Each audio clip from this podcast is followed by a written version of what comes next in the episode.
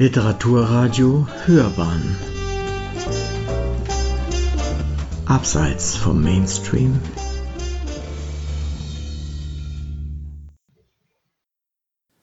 Geliebtes Reiskorn.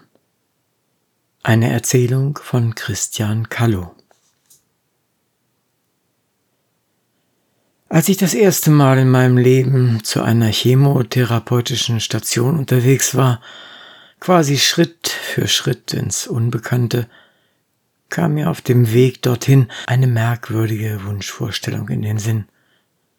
Ich nähere mich einem Raum, der als gläserner Würfel auf der Kuppe eines baumlosen Hügels steht, außen vom Wind der Welt umtost und innen, in der Ruhe vor dem ganz eigenen Sturm verharrend, von einer Lautlosigkeit erfüllt, die dem Moment der absoluten Gelassenheit gleichkommt. Von dem Raum aus ließe sich über das Land in alle Richtungen schauen.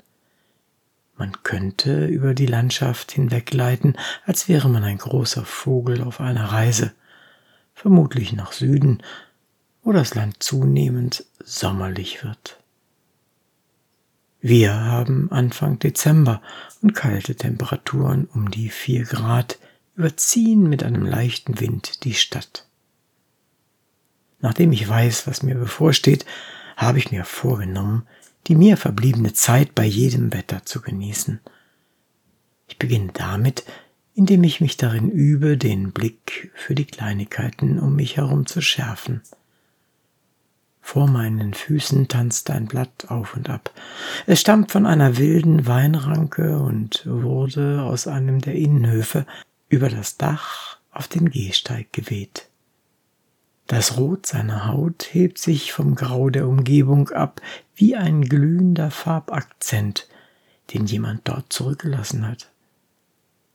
Das Blatt sieht schon sehr gealtert aus und es ist bei näherer Betrachtung auch etwas löcherig aber jedenfalls immer noch so fest, dass es sich im Winde wiegen kann.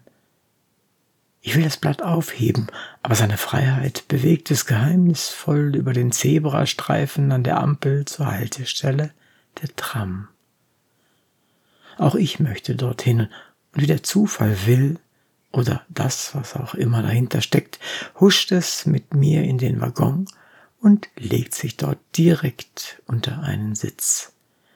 Ich beobachte, wie es da am Boden klebt, wie ein großer, rostiger Falter kommt es mir vor, ein Falter mit einer bewegten Geschichte. In der Tram tummeln sich lärmend jede Menge Kinder, die jedoch bereits nach einer Station nach draußen drängen, einige mit bunten Wollmützen und blinkenden Schuhen. Dort am Eck ist eine große Schule, Hoffentlich macht das Lernen Ihnen Freude und Sie können heute neue Geschichten erfahren. Aber ich befürchte, Ihre bunte Kleidung ist das einzig Freudige. Ich bin im Augenblick nicht in der Lage, mir etwas anderes vorzustellen. Mit meinen 75 Jahren fahre ich ab heute in eine andere Erfahrungsstätte zum Eingang des Krankenhauses. Beim Aussteigen bemerke ich, dass ich nicht mehr so auf das Blatt geachtet habe. Es ist den Kindern ins Freie gefolgt. Besser so. Wir haben 7.45 Uhr und in 30 Minuten ist Beginn. Zur Anmeldung geht es in den zweiten Stock in einen Liegeraum. Die Aufnahme verläuft problemlos. Schließlich hat man alle meine Daten bereits im Computer deponiert. Der Raum ist mit einer Reihe Liegen bestückt und man weist mich an, ich solle mich an der Glasfront zur Straße niederlassen. Dort steht auch bereits mein Name. Na, immerhin, denke ich. Nur keine Verwechslung. Zur Sicherheit fragt man mich auch mehrfach nach meinem Geburtsdatum. Es dauert ein wenig, bis ich mich an die Situation gewöhne. Alles sieht danach aus, als handele es sich um eine Behandlung in einer Zahnklinik. Nein, ich bin in einer chemotherapeutischen Station Und leider ist der Raum auch kein transparenter Glaswürfel, sondern ein hoher Körper mit einer Glasfront an der Seite zur Straße, durch die die Tram rattert. Eigenartig ist, dass mich das sterile Ambiente hier gar nicht stört und auch nicht die Geschäftigkeit um mich herum. Jede benutzte Stelle muss sofort desinfiziert werden. Alles Berührte muss viren- und bakterienfeindlich sein. An den Geruch der entsprechenden Reinigungsmittel gewöhne ich mich.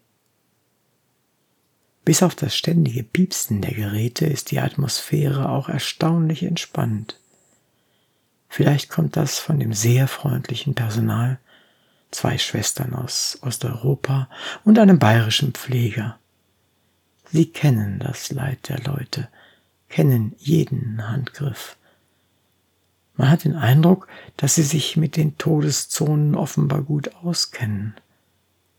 Das alles wirkt erleichternd und schafft eine Atmosphäre, die, wenn man die Augen schließt, durchaus geeignet ist, eigene Fantasien nachzugehen. Um mich herum sind etwa zehn weitere Personen, die sich einer chemotherapeutischen Behandlung in der Station der onkologischen Abteilung des Krankenhauses rechts der Isar in München unterwerfen. Ich werde im Abstand von zwei Wochen dort sein und hoffe, ich stehe die Prozedur gut durch. Ich werde jeweils bis zum Nachmittag tröpfchenweise umnebelt und bekomme am Ende noch einen Tank mit einem Liter umgehängt, den ich in zwei Tagen leer wieder abgeben muss. Durch die Gleichförmigkeit der Abläufe vergeht die Zeit schneller als gedacht. Meistens bietet sich mir dasselbe Bild. Einige kenne ich vom Sehen, es sind immer aber auch neue Patienten unter ihnen. Manche lernt man auch etwas näher kennen und man unterhält sich im Telegrammstil, flüsternd über das eine oder andere, über die Vorgeschichte der Krankheit, über das, was hinter einem liegt. Die Operationen, die Aufenthalte in Krankenhäusern und Rehas, aber auch über das Leben, das mit einem Schlag so ganz anders geworden ist, vor allem wenn man die Chemotherapie bis ans Lebensende durchstehen muss. Ich hoffe, dass das für mich nicht gilt. In der Halbzeit, es ist die sechste Runde, wird der Tag für mich dann doch ziemlich mühsam. Mein Körper fühlt sich schwächer an. Ich bin wieder in der Station und bemerke, dass ich heute mein Gespräch mit meinem Nachbarn der letzten Male nicht fortsetzen kann, weil er nicht mehr da ist. An seiner Stelle liegt neben mir eine Frau asiatischen Aussehens. Sie hält die Augen geschlossen so als würde sie schlafen, während ich meinen Platz noch etwas vorbereite und dann vergeht ziemlich viel Zeit, bis die Ruhe Routine einkehrt. Ich schaue zu ihr hinüber und bin mit einem Mal mehr als überrascht. Ihre Gesichtszüge führen mich in vergangene Tage und ich frage mich mit jeder Sekunde mehr, ob sie die Frau ist, die ich vor langer Zeit, es ist bestimmt über zwei Jahrzehnte her, auf einer Reise durch China an Bord eines Schiffes von Guilin nach Yangzhou begegnet bin, auf dem Lijiang inmitten einer märchenhaften Bergwelt. Ein unwiederbringlicher Moment. Gut, dass es die Erinnerung gibt, aber ich wage nicht, sie zu fragen, Schließlich versuchen in der Station alle möglichst ruhig zu bleiben und Gespräche dürfen nur im Flüsterton geführt werden. Auch Handys sind unerwünscht. Ich kann gar nicht sagen, was es ist. Der betäubende Geruch oder die weiße Farbe der Wände, die sich nach einiger Zeit über meine Augen legen. Plötzlich, plötzlich werde ich in eine ganz andere Zeit geführt. Nachdem sie mich damals gebeten hatte, antworte ich im Geiste. Aber gern fotografiere ich sie vor dem Panorama. Und können Sie sich noch erinnern? Wir haben uns ein wenig unterhalten und es hat mich gewundert, wie gut Sie Deutsch sprachen. Gemeinsam haben wir dann das Schiff verlassen, sie voran mit einem Rucksack am Rücken, an dem bunte Turnschuhe baumelten. Dann sind wir im Touristenschwarm am Ufer entlang nebeneinander ins Zentrum gegangen. Ihr Name sei Mika, haben sie gesagt. Es war doch so, oder? Mika. Ich schaue zu den flachen Leuchten an der Decke des hohen Raums, schließe die Augen und plötzlich ist alles wieder da. So intensiv da, als wäre es nie weg gewesen. Ich weiß, dass Sprechen im Moment schwierig ist. Also entscheide ich mich nichts zu sagen, sondern nur noch geistig auf etwas zu konzentrieren, dessen Anlass im Augenblick eine verblüffende Ähnlichkeit ist zwischen der Frau, die sich gerade neben mir befindet, und Mika, deren Gestalt sich nun auch deutlich in mir abzeichnet. Doch je länger ich das innere Bild mit dem äußeren vergleiche, werde ich immer unsicherer, ob sie es tatsächlich ist. Und mit dem Zweifel passiert es auch, dass eine sich unangenehm anfühlende Befürchtung in mir auftaucht, es könnte nun wirklich das Verkehrteste sein, sie gerade hier, in diesem Moment anzusprechen. Also tue ich, als würde ich über sie hinweg das Szenarium der chemotherapeutischen Stationen betrachten. Einige um mich herum habe ich schon öfter gesehen. Ein Großteil sieht sehr schwach aus, Kaum jemand hat eine gesunde Gesichtsfarbe. Mika neben mir, ich erlaube mir, sie einfach so zu nennen, ist auch sehr blass. Ihre Haut aber ist glatt, als wäre sie aus Wachs. Falls es sich wirklich um Mika handelt, ist sie im Gegensatz zu mir eigentlich kaum gealtert. Das ist das Privileg asiatischer Gene, denke ich. Wie geht es Ihnen heute, Frau Chang? höre ich den Arzt sprechen.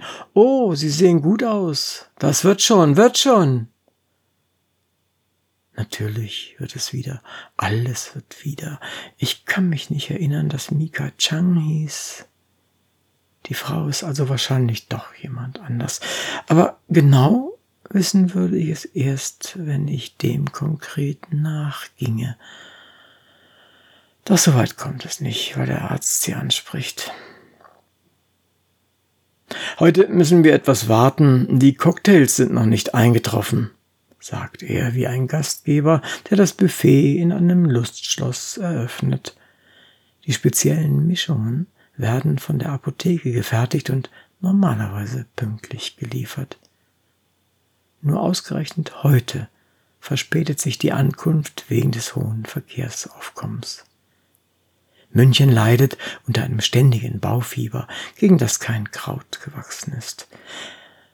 Neben jeder Liege steht ein Gestänge auf Rollen, an denen die Cocktails in Plastikbeuteln aufgehängt mit den Schläuchen zu den vorher durchgespülten Ports an der Brust oder den Armbeugen verbunden werden.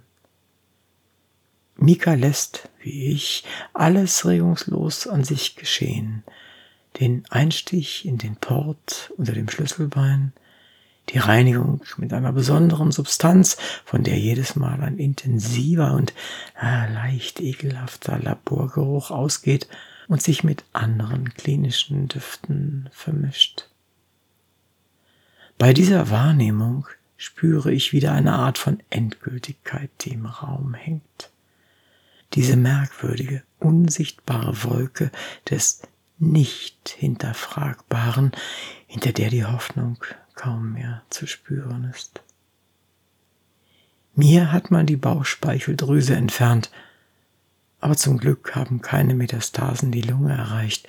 Ich kann also hoffen, dass mit der zwölften Runde die chemische Armee alles Böse besiegt hat, was ich zu gerne in meinem Körper weiter ausbreiten möchte. Ob das bei ihr auch so ist. Es gibt Momente, da weiß man einfach nichts Genaues über das, was sich im Körper abspielt.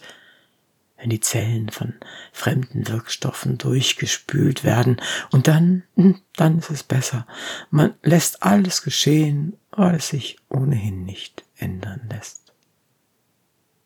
Heute bin ich das sechste Mal an den Apparaturen angeschlossen.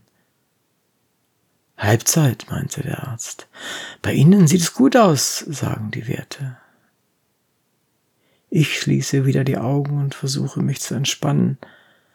Lass diese ewige Grübelei. Das Schicksal ist ebenso rätselhaft wie Beziehung. Beides sollte einfach so belassen bleiben. Darum liege ich ohne mich zu bewegen, ganz ruhig. Und was uns beide betrifft, kommt es mir vor, als würden wir in einem nimmer endenden Urlaub nebeneinander, wie ein Königspaar aus Stein auf einem Sarkophag am Tropf verharren, wie in einer gotischen Kathedrale. Ah, aber ich bitte Sie, eine Gruft ist ja ein ganz schreckliches Bild, das niemand haben will. Derart gruselig ist die Situation doch nun wirklich nicht. Wir sind schließlich von viel anteilnehmender Freundlichkeit eines wirklich gewissenhaften Personals umgeben. Zwei Schwestern und einem Pfleger. Mika reagierte überhaupt nicht, nachdem sie angeschlossen wurde. Nicht einmal die Kuppen ihrer Finger bewegen sich. Ich hingegen massiere nach der Prozedur meine Hände, die leicht taub sind, weil ich nicht in Erstarrung verharren will, wenn mich das Zeug in meinen Adern von Minute zu Minute mehr und mehr zu lähmen scheint. Es war vor 20 Jahren. Da war ich wohl gerade 55, als wir uns begegnet sind. Ich muss mich bemühen, alles herzuholen, weil es so aussieht, als könne kein Rahmen die Seiten des Bildes halten. Ich weiß nur noch, zu dieser Zeit war ich allein. Zwei leuchtende Turnschuhe baumelten am Rücken ihres Rucksacks, als wir von Bord gingen. Ein lustiges Bild, wie auf dem Jahrmarkt. Ich frage sie in Englisch, ob die Schuhe auch durch die Lüfte über die Berge hüpfen könnten, und sie antwortet zu meiner Überraschung in Deutsch, dass das Drachenschuhe seien, die überall hinkommen. Auch die viel zitierte Himmelsleiter hinauf auf den gelben Berg? Aber sicher? Und die Menschen, die sie tragen, sind auch Drachen? Nein, sagt sie zu meiner Überraschung die sind unfertige Wesen, halb gut, halb böse. Ja, wie das denn? Gut könnten sie alle sein, wenn sie nur wollten. Sie sprechen sehr gut Deutsch. Dann sagt sie bescheiden, sie habe in Deutschland studiert. Ich bin überrascht und will aber nicht weiterfragen. In der Touristenstraße von Yangshu haben wir Tee getrunken, neben meinem Hotel, das ganz aus Holz gebaut war. Und dabei habe ich zum ersten Mal genauer in ihr geheimnisvolles Gesicht gesehen, während sie etwas von ihrem Studium berichtete ich habe gesehen, wie ihre Wangenknochen trotz der Gestikulation ihrer Hände unbeweglich blieben und wie ihre schmalen Lippen sich parallel zu ihrer Rede in einer anderen Sprache bewegten. Wirkliche Begegnungen haben unantastbare Eigenheiten. Sie haben einen Kern, der nur sich selbst gehört. Unser Kontakt damals führte nicht weiter, weil wir uns wieder aus den Augen verloren. Das war schade. Aber so ist das eben oft mit den flüchtigen Bekanntschaften unterwegs. Vielleicht hätte mehr draus werden können. Hm. Wer weiß. Ich lehne mich zurück, als man mir einen neuen Beutel an den Port hängt, und ein anderer Gedanke kommt in mir auf. Der Beginn einer Begegnung ist doch immer die Gestalt, spreche ich in Gedanken zu mir, die Gestalt eines Menschen und dahinter die Evolution, die die Form macht. Das Gesicht, die Augen, der Mund, die Wangen, wie jemand sich bewegt, zum Beispiel barfuß auf Steinen. Doch dann merke ich, wie mich langsam das Gift in meinem Blut zum Fliegen bringt. Die Gestalt, die ich meine, sage ich, lässt sich nicht so leicht ablichten wie ein Foto, weil sie voller Schicksal ist. Sie entzieht sich einer bloßen Umrandung und darum kann man sie auch nicht wirklich umarmen. Und als ich das denke, fliege ich wieder besessen von diesem Thema im Rest meines Universums herum, weil ich nicht anders kann. Ich denke, dass ohne die Unversehrtheit der Eigenheit einer Gestalt niemand eine Person wäre, sondern es würde sich der Kern seines Seins einfach auflösen und die Gestalt würde in den Nischen irgendwelcher Faszien verschwinden.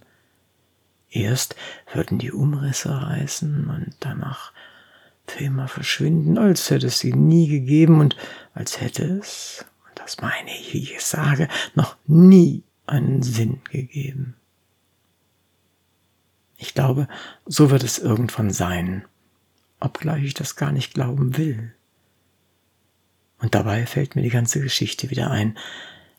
Das ist mein Hotel, habe ich ihr gesagt, sehr einfach und ganz aus Holz gebaut. Und sie? Solche Gebäude gibt es in dieser Gegend viele. Und dann hat sie mich plötzlich gefragt, ob sie kurz mein Badezimmer aufsuchen könne, um sich nach der Fahrt etwas frisch zu machen. Da war ich gelinde gesagt schon etwas überrascht, aber warum nicht, habe ich mir gedacht. Geht klar, dass man muss nur an der Rezeption rechts vorbei eine Treppe nach oben in das Zimmer, geradeaus. Ich drückte ihr aus einem unbekannten Grund auch noch den Schlüssel in die Hand, während ich ihr nachfolge. Ihr Körper schaukelt wie eine Sichel des Mondes vor dem dunklen Stiegen. Sie findet ohne Aufwand hinein, als wohnte sie hier schon immer. Als sie aber sieht, dass das Zimmer ein Jacuzzi mitten im Raum hat, war selbst sie für einen Moment überrascht. Wegen des Jacuzzis habe ich es auch gebucht, sagte ich. Und noch dazu direkt neben dem Bett genau wie auf der Abbildung im Internet. Oh. Ich wende mich geistig wieder direkt zu ihr. Und da haben sie mich, liebe Mika, ohne Umwege gefragt, ob ich ihnen erlauben würde, ein Bad zu nehmen, weil sie nach der Reise sehr erschöpft seien und das Zimmer in ihrer Unterkunft nichts dergleichen zu bieten habe. Dort müsse man sich mit anderen aus der Familie die Waschgelegenheiten teilen. Du liebe Zeit, wir kennen uns doch gar nicht. Und schon hüpfte sie wie ein Fabelwesen in das sprudelnde Wasser. Das geschah in einem winzigen Moment. Alles lief blitzschnell über die Bühne und ich wusste von da an, Asiatinnen Asiatinnen können sich bei Tageslicht schneller entkleiden, als man es bemerkt. Kurz danach sah man förmlich, wie glücklich sie waren. Sie erhalten sich in wohliger Geborgenheit im sprudelnden Nass, ihre Arme zerflossen wie Milch auf dem Rand der Wanne und nur noch die gelben Strohhaare, die wie eine Reismatte im Abendlicht schimmerten, waren zu sehen. Ich blickte wieder kurz zu der Frau neben mir und sie zu mir. Sie lächelte sanft, aber sie sagt auch, Sprechen Sie mich bitte nicht an, fragen Sie nicht, wie es um mich steht. Kann ich so, wie ich bin, noch in die Welt, sagen Ihre Augen. Mein Gott, was für eine blöde Frage. Du bist immer noch schön, Mika. So schön. Vergiss doch diesen Unsinn. Schwester, Schwester, reichen Sie mir doch bitte den Spiegel aus meiner Tasche dort, höre ich sie sprechen, in einem Deutsch mit noch weniger Akzent als damals, und da bin ich mir sicher, dass es ihre Stimme ist. Es ist alles, aber es ist alles so lange her. Verformt sich schon mein Gesicht? Dann sehe ich, wie sie im Spiegel ihre Augen sucht. Meine Augen, wo sind sie, meine Augen? Den Kern der Schönheit kann nichts zerstören, will ich ihr entgegnen. Wir haben Papiere unterschrieben, die uns aufklären, dass uns die Haare und die Fingernägel ausfallen können, dass uns beständig kotzübel sein könnte und uns die Blähungen schier zum Platzen bringen. Aber was soll das jetzt? Das muss ja nicht so kommen. Da wendet sie sich von ihrem Ebenbild ab und ihr Blick tastet die Kabel entlang zur Decke ob ihr strubeliges gelbes Igelhaar eine perfekte Perücke ist? Überall im Raum hört man es piepsen, ein Meer aus Dreiklängen, wie in einem Raumschiff. Wenn von der Schönheit die Rede ist, ist etwas gemeint, das von der Stabilität der Architektur und der Konstruktion unserer Zellen kündet, denke ich. Nichts Künstliches hat die Schönheit geschaffen. Ganz allein aus sich heraus sind die Augen im Gesicht entstanden, über Jahrtausende hinweg, um die Schönheit der Welt zu betrachten, im Staunen über die Natur und im Erschrecken vor dem Grauen, das sich Menschen antun. Setze mich einen Moment auf und werfe einen Blick auf die Straße. Dort steigt ein Mann in einen gelben SUV. Er hat gelbe Schuhe an und einen gelben Schal unter einem dicken Mantel. Wir haben schließlich Februar. Ach was, spricht der Mann mit den gelben Schuhen. Was mich betrifft, mir macht der Winter nichts aus. Über das Wochenende fliege ich nach Shanghai in den hundertsten Stock eines Hotels mit Wänden aus Glas, durch das man nur hinausschauen kann durch das man nur hinausschauen kann auf die bunten Taxis und den River hinüber zum Bund, aber nicht hinein. Die Voyeure unter den emsigen Fensterputzern haben keine Chance. Wenn ich dort in der gläsernen Badewanne sitze und nach unten schaue, gehört die innere Leere mir ganz allein. Allein mir. An ihm vorbei schleppt ein anderer Mann einen grauen, vollen Müllbeutel um die Ecke. Mit den Leuchtstreifen am Rücken sieht er aus wie ein Bediensteter der Müllabfuhr. Ich wende den Blick wieder von der Szene draußen weg in die Station zu Mika, die den Lärm in mir hoffentlich nicht bemerkt. Außerdem muss ich plötzlich zur Toilette, aus dem Raum hinaus den Gang entlang. Der Vorgang ist mir bekannt. Drei Kabel werden aus dem Stecker gezogen. Der Computer kommt für gewisse Zeit ohne einen Kontakt aus. Das Gestell mit den Plastikflaschen und ihrer hochintelligenten Füllung aus dem Chemielabor, die zuverlässig von einem emsigen Dicken tiefgekühlt geliefert wurden, muss mitgenommen werden. Erst zum Eingang geradeaus, danach links an den Aufzügen vorbei und rechts herum nach hinten, dann durch die Tür wieder nach rechts. Dort ist eine kleine Stufe, also Vorsicht. Hinter mir piepst es wieder, damit der Fluss der Infiltration nicht gestört wird. Hände desinfizieren und schnell wieder raus aus der Toilette. Die fünf kleinen Kugelrollen unter dem Gestänge laufen wie geschmiert über die gelackte PVC-Schicht. Dieses Modell ist besser in Schuss als das letzte, das wie eine ausgehungerte Maus quietschte.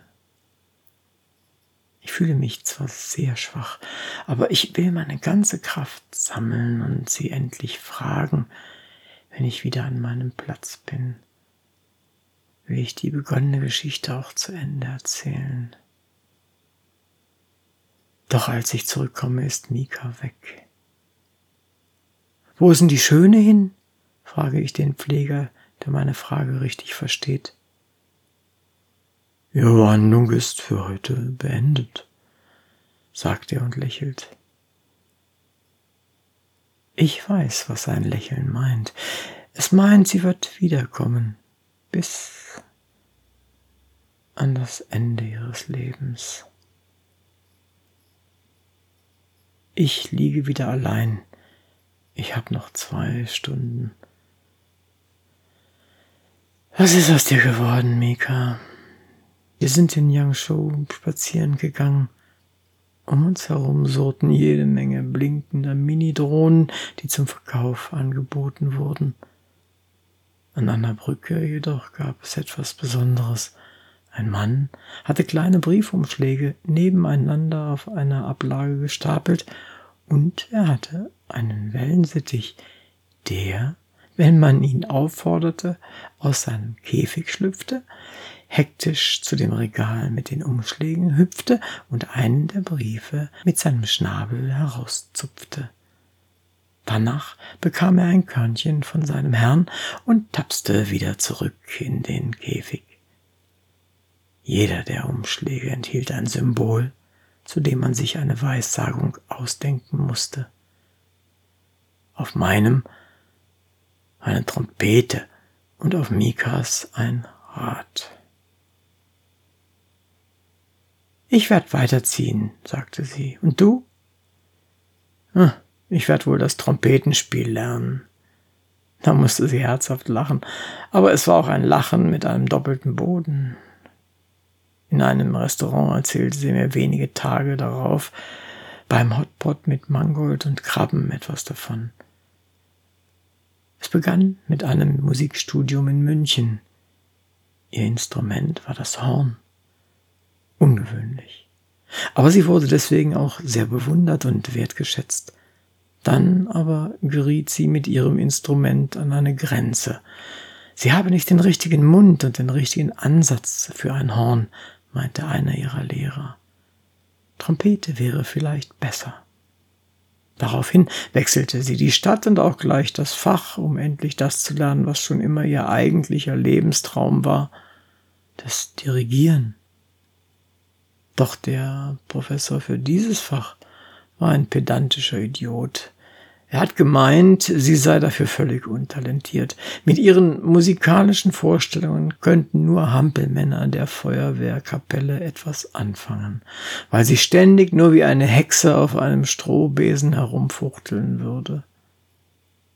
Sie solle doch erst mal lernen, auf einem geordneten musikalischen Boden zu stehen und nicht gleich drauf los zu galoppieren. Die Eins ist die Eins und die ist unten. Das demonstrierte er mit dem Taktstock auch noch vor allen anderen. Zudem war Mika die einzige Frau in diesem Fach. Welcher Boden da unten ist denn da gemeint?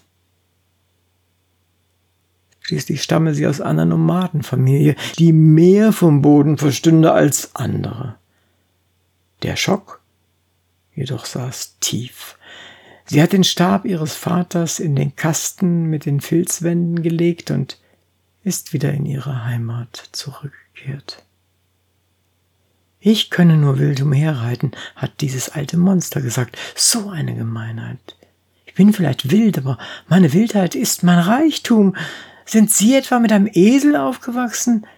hätte ich zu gern zu ihm gesagt. Einem Esel, der hervorragend singen und auch sprechen konnte? Jeden Abend hat er mir die Geschichten erzählt. Kennen Sie die vom roten Zwerg War und der grünen Fee Lee und die Abenteuer der beiden? Nein! Das ist aber eine echte Bildungslücke, Herr Professor. Wissen Sie, War hat Lee nie geküsst, auch wenn er es gern getan hätte. Aber dann wäre der Zauber gebrochen worden, die Illusion wäre zerfallen wie eine Mumie, die an die Luft kommt. Der Mann hat nichts davon, nichts von mir verstanden, und das war dann das Ende meiner, hm, wie sagt man, Karriere. Wir fischten beide gleichzeitig ein großes Mangoldblatt aus dem Pott, während ich sie beobachtete, wie sie sichtlich in ihren Bildern versank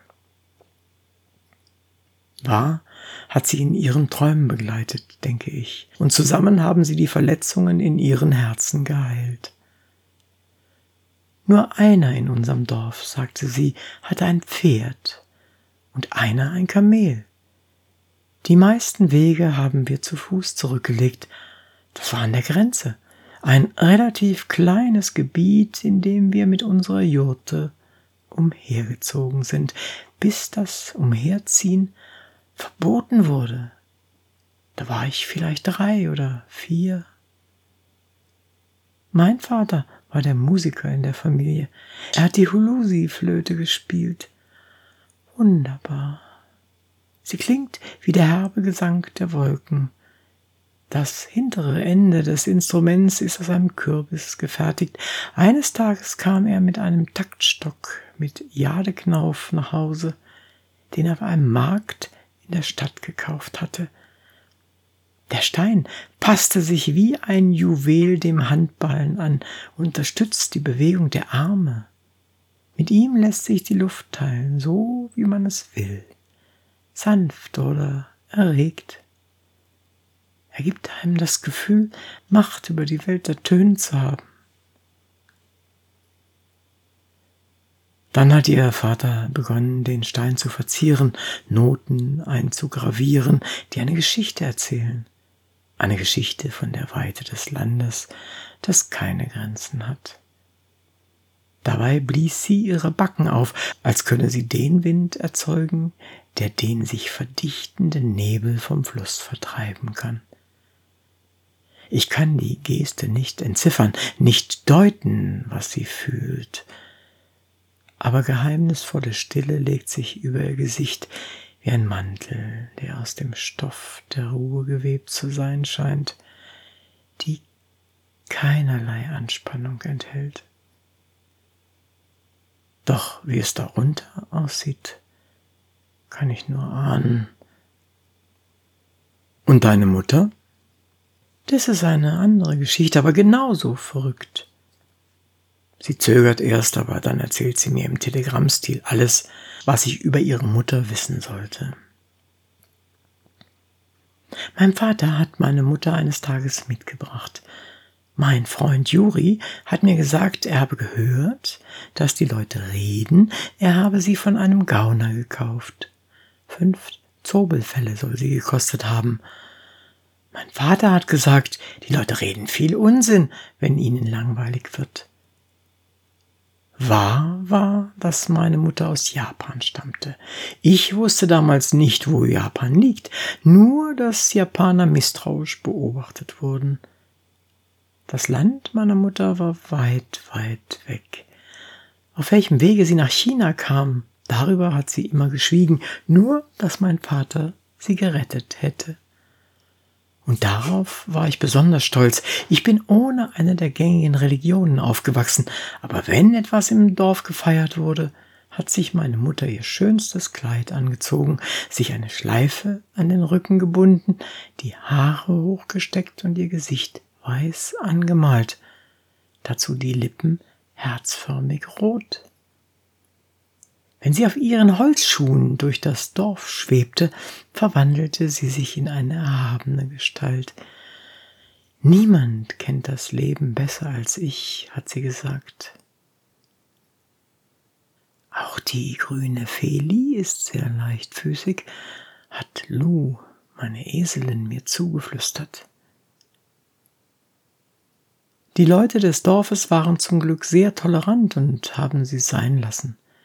Sie würde schon wissen, warum sie das mache, sich zu verkleiden und zu schminken. Ich bin ihr einziges Kind. Äh, und das Hornspiel, wie kam es dazu? Ja, das mit dem Hornspiel, das war ganz ungewöhnlich. Eines Tages, da war ich vielleicht sechs, kam ein Mann hell bekleidet mit einem eindrucksvollen Schnurrbart und einem Tropenhelm auf dem Kopf in unser Dorf. Ein Fremder, der aber herzlich begrüßt wurde. Mein Vater hat ihn zu uns eingeladen. Er hat auch einige Tage in unserem Haus übernachtet. Ein Ethnologe des Britischen Museums in London, hat er gesagt, und keiner wusste, was das bedeutete. Er konnte wenig von unserer Sprache, doch zur Verständigung genügte es. Er sei dabei, Gedichte zu sammeln, die etwas über das Leben erzählten, sagte er. Das weiß ich noch genau. Und es gab tatsächlich welche. Das wusste ich bis zu dem Zeitpunkt noch nicht. Mein Vater hatte sie gesammelt und auch selbst welche geschrieben. Die Spitze des gelben Berges tupft mit seiner Nase die Wolke so lange, bis sie niesen muss. Hatschi, hatschi, hatschi. Aber das ist nur der eine Teil. Auf dem Müllplatz außerhalb des Dorfes habe ich eines Tages das Stück eines Gummischlauchs gefunden und in den habe ich rein zum Spaß hineingeblasen und dabei kam ein Geräusch heraus, wie es unsere Kamele von sich geben, wenn sie sich erheben müssen. Mit der Zeit konnte ich auch mehrere Töne erzeugen und schließlich sogar eine Melodie, die wie ein unüberhörbarer Ruf klang. Schaut über die Berge hinweg in das Land mit den süßen Früchten auf den Bäumen. Ich habe dieses Land schon als Kind gesucht, nur wenn ich über eine Bergkuppe gelangt war, kam eine weitere und danach noch eine.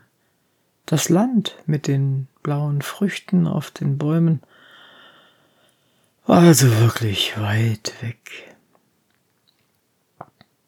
Und dann flüsterte sie ganz leise, scharf und klar in den wolkenreichen Himmel, der sich ordentlich anstrengt, die graue Luftmassen zusammenzukehren. Meine Eltern sind nur noch in mir. Ich bin allein. Doch ich habe viel von ihnen gelernt. Und dann sagte sie etwas, das ich nicht verstand. Laut ruft die Trompete aus dem fünften Satz der neunten Symphonie von Schostakowitsch wie ein bedrohliches Signal, bevor das Blech der Wände des Raums sprengt und mit großen Schritten ins Weite stürmt. Hörst du sie?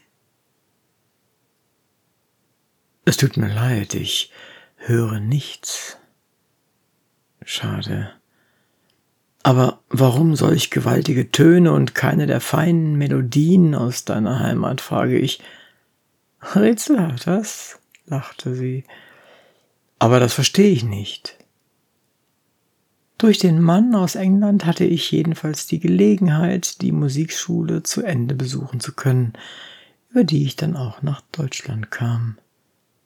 Doch, das war ein weiter Weg mit einer ganz anderen Geschichte, die viel Zeit bräuchte, um erzählt zu werden. Dann plötzlich reißt der Film in mir und mit dem abrupten Ende auch die geheimnisvolle Erinnerung. Der Tag in der Klinik ist vorüber.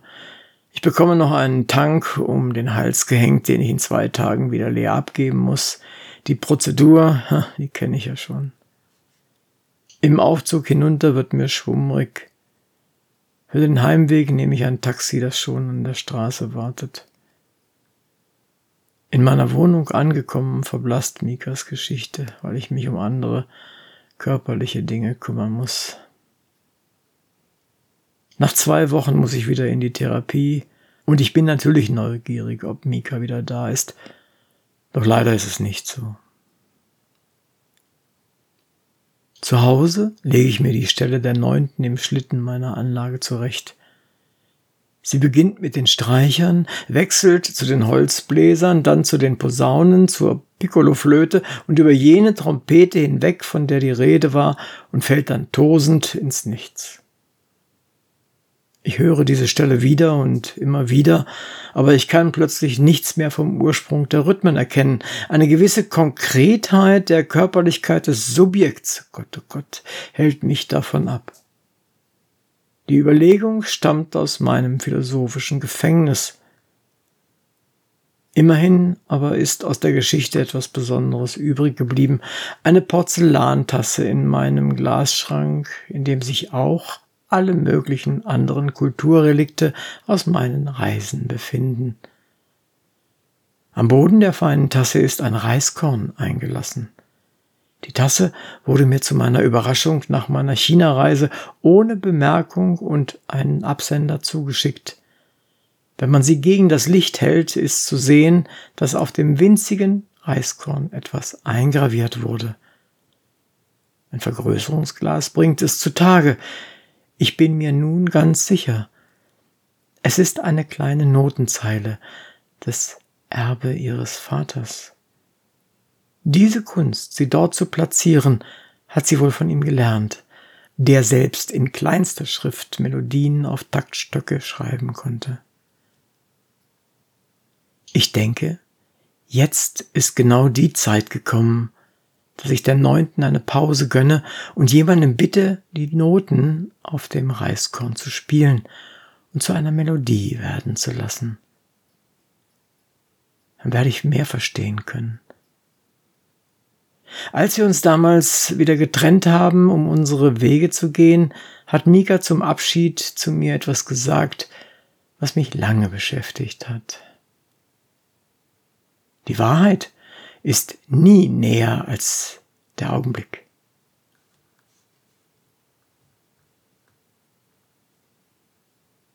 Sie hörten Geliebtes Reiskorn, eine Erzählung von Christian Kallow. Es las Huwe Kulnig.